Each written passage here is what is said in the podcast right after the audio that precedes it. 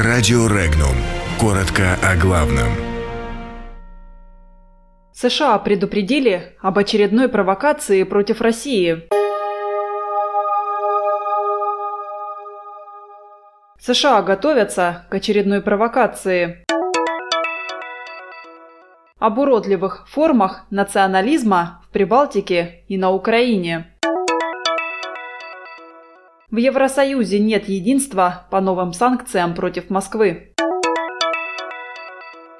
В Литве главу правящей коалиции подозревают в связях с Россией.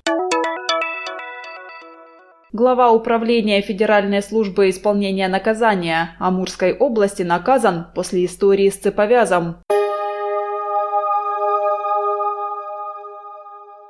Министр военно-морских сил США Ричард Спенсер считает, что Соединенные Штаты должны создать на Аляске стратегический порт и провести в Арктике операцию по демонстрации американского флага. По словам министра, угроза вернулась в Арктику, и Соединенным Штатам необходимо проводить операции по обеспечению свободы мореплавания в северо-западном проходе, северном проходе, и за этим нужно следить, сказал Спенсер.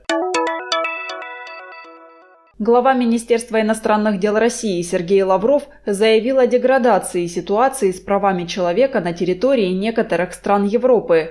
По его словам, идет наступление на свободу средств массовой информации, языковые, образовательные, религиозные права. Сергей Лавров также особо подчеркнул факт того, что из года в год в ряде стран повышается опасность переписывания истории и героизации нацизма, все эти события, по мнению главы МИДа, требуют незамедлительного вмешательства Верховного комиссара по делам национальных меньшинств ОБСЕ.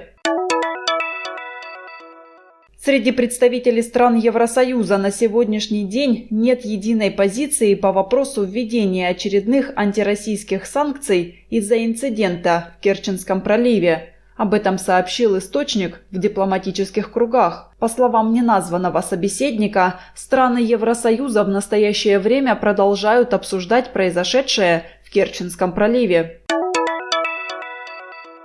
Министр иностранных дел Литвы Линас Линкевичус обратился в Генеральную прокуратуру Литвы с просьбой проверить связи компании «Агроконцернос» с бизнесом российского предпринимателя Аркадия Ротенберга – Компанию «Агроконцернас» до избрания возглавлял лидер литовской правящей коалиции Рамунас Карбаускис. После победы на последних парламентских выборах партии «Союз крестьян и зеленых» Литвы Карбаускис снял с себя полномочия руководителя предприятия, но в Литве считают, что он по-прежнему аффилирован со своей группой компаний и руководит ей неофициально.